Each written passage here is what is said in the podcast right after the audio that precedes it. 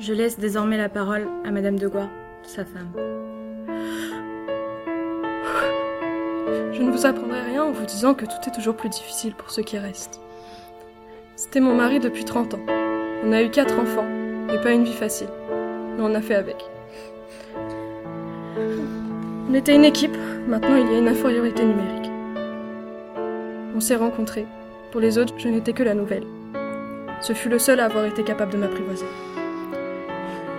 Accepté comme j'étais, pour la première fois de toute ma vie. Il en a eu de la patience. Il n'aimait pas qu'on parle de lui en bien.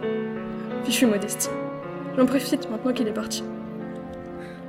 La première fois qu'on s'est regardé, il m'a détaillé.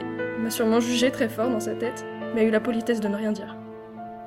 Je pense qu'au début, il m'intimidait.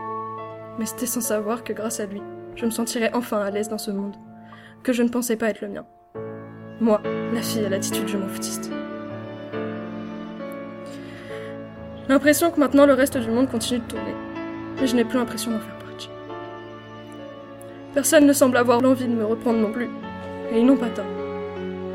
Avant lui, le monde était trop occupé pour se soucier de moi. On n'était pas sur la même longueur d'onde, constamment en décalage.